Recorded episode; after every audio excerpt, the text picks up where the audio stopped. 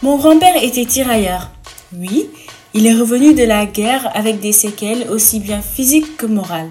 Une balle dans le pied, une anxiété grave. Bref, tirailleur, vous avez traversé la mer pour secourir un peuple qui n'est pas le vôtre. Vous avez brandi la force et le courage du peuple noir et fait tomber les forces obscures qui essayaient d'attaquer notre belle terre. Ceci est un hommage. Bonjour et bienvenue dans le deuxième épisode de l'autre côté de l'Afrique consacré aux tirailleurs sénégalais. L'autre côté de l'Afrique, le podcast 100% dédié à l'Afrique.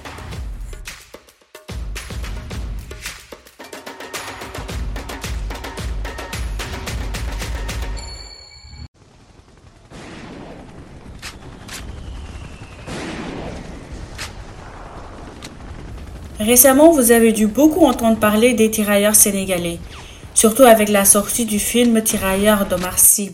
Ne vous inquiétez pas, je ne vais pas du tout vous spoiler pour ceux qui n'ont pas encore vu le film. Mais connaissez-vous réellement l'histoire de ces braves guerriers africains qui ont tout sacrifié pour la guerre? Sans tarder, on va rentrer dans le vif du sujet.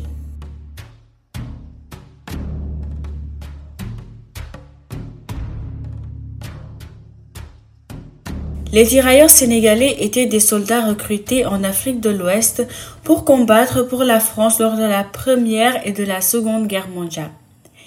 Les premiers tirailleurs ont été recrutés en 1857 pour servir dans l'armée coloniale française en Algérie et plus tard ils ont été déployés dans d'autres colonies françaises en Afrique de l'Ouest, notamment au Sénégal, au Mali, au Burkina Faso, en Côte d'Ivoire, mais aussi au Togo.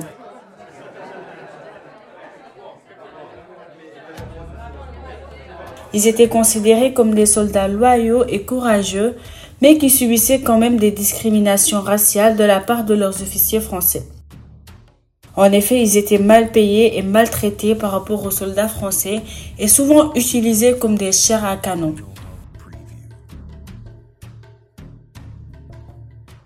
En 1857, Napoléon III va officialiser la création d'un corps de combattants africains appelé tirailleurs sénégalais principaux artisans de la conquête coloniale.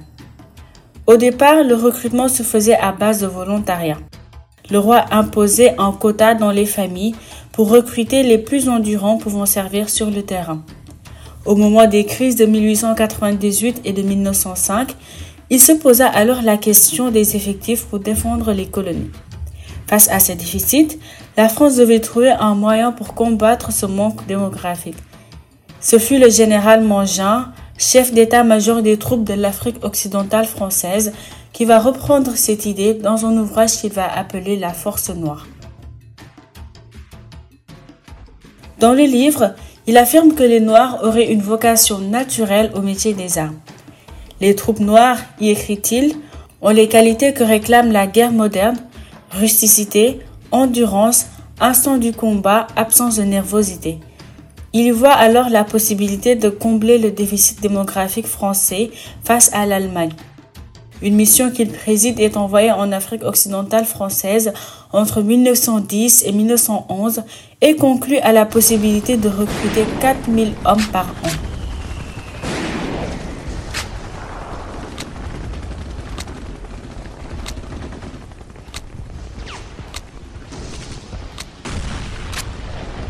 Un nouveau décret, pris le 7 février 1912, va instituer une conscription partielle avec un service militaire obligatoire de 4 ans pour les 20 à 28 ans, avec à la clé une prime à côté de l'engagement volontaire.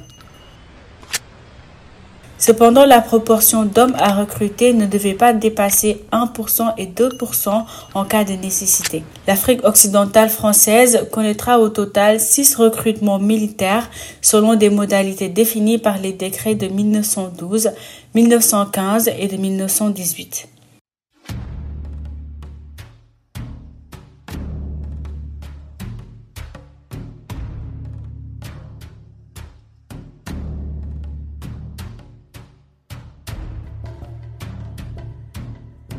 Dans l'armée française, il représentait une infanterie légère et était souvent appelé à combattre dans des terrains difficiles comme les forêts et les marécages.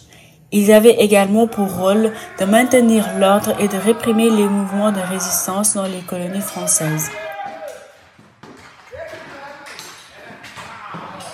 Au cours de la Première Guerre mondiale, les tirailleurs sénégalais ont combattu sur plusieurs fronts, notamment en France, en Italie et en Afrique de l'Ouest. Ils ont également participé à la conquête de l'Empire allemand de la Togoland en 1914. Pendant la Seconde Guerre mondiale, ils ont combattu aux côtés des troupes françaises contre les forces allemandes en Afrique du Nord, en Italie et en France. Aujourd'hui, les tirailleurs sénégalais sont célébrés en France comme des héros de la nation et leur contribution à la défense de la France est reconnue et appréciée.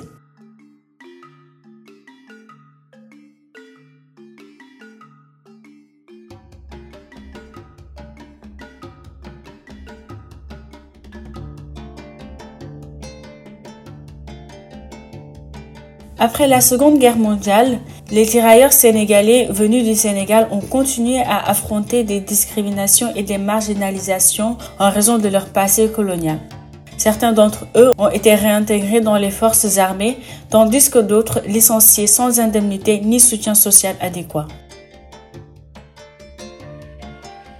Beaucoup de tirailleurs sénégalais ont également été confrontés à des difficultés économiques et sociales, car ils ont été privés de leurs terres et de leurs moyens de subsistance pendant leur service militaire.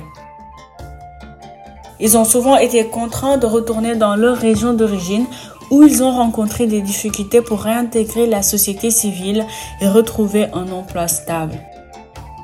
Malgré ces difficultés, les tirailleurs sénégalais ont continué à jouer un rôle important dans la société en transmettant les valeurs de courage, de détermination et de solidarité acquises pendant leur service militaire. Leur service a également contribué à l'émergence d'une culture de l'engagement militaire et l'honneur au sein de la communauté sénégalaise. Les anciens tirailleurs ont également créé des associations pour se soutenir mutuellement et ainsi revendiquer leurs droits.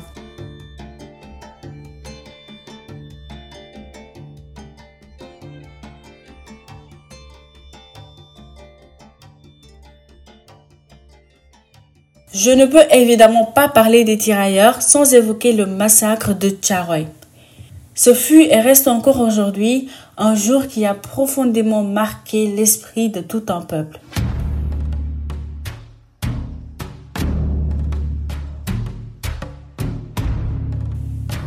Tcharoy, décembre 1944, au Sénégal. Ce fut un jour comme un autre, à une exception près. Ce jour-là, au camp de Tcharoy, les tirailleurs rentrés de guerre protestaient encore pour recevoir leur rémunération, ainsi que pour dénoncer leurs conditions de vie qui étaient inférieures à celles des soldats français. Leurs protestations ont été ignorées et finalement les troupes françaises ont ouvert le feu de sang-froid sur eux, tuant entre 30 et 50 soldats et blessant de nombreux autres. Le massacre du camp de a été largement ignoré pendant de nombreuses années. Il a fallu attendre du temps pour que l'événement soit reconnu et condamné. Il n'a pas été mentionné dans les médias français de l'époque et n'a pas non plus été abordé dans les livres d'histoire. Il a fallu attendre les années 1980 pour que l'histoire de Tcharoy soit véritablement mise en lumière et reconnue. En 1984, un documentaire intitulé Tcharoy sur mer a été diffusé à la télévision française, mettant en lumière l'histoire des tirailleurs sénégalais et du massacre de camp de Tcharoy.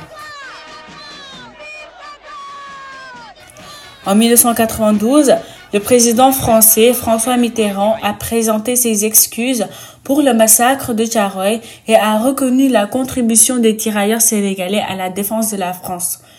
Depuis lors, les souvenirs des tirailleurs sénégalais et de leur contribution à la défense de la France a été célébrés et leur mémoire honorée en France et dans d'autres pays. Bien que le massacre du camp de Tcharoy soit maintenant reconnu comme un événement tragique et injuste dans l'histoire de l'armée française, il reste encore beaucoup à faire pour réparer les torts causés aux tirailleurs et à leurs descendants.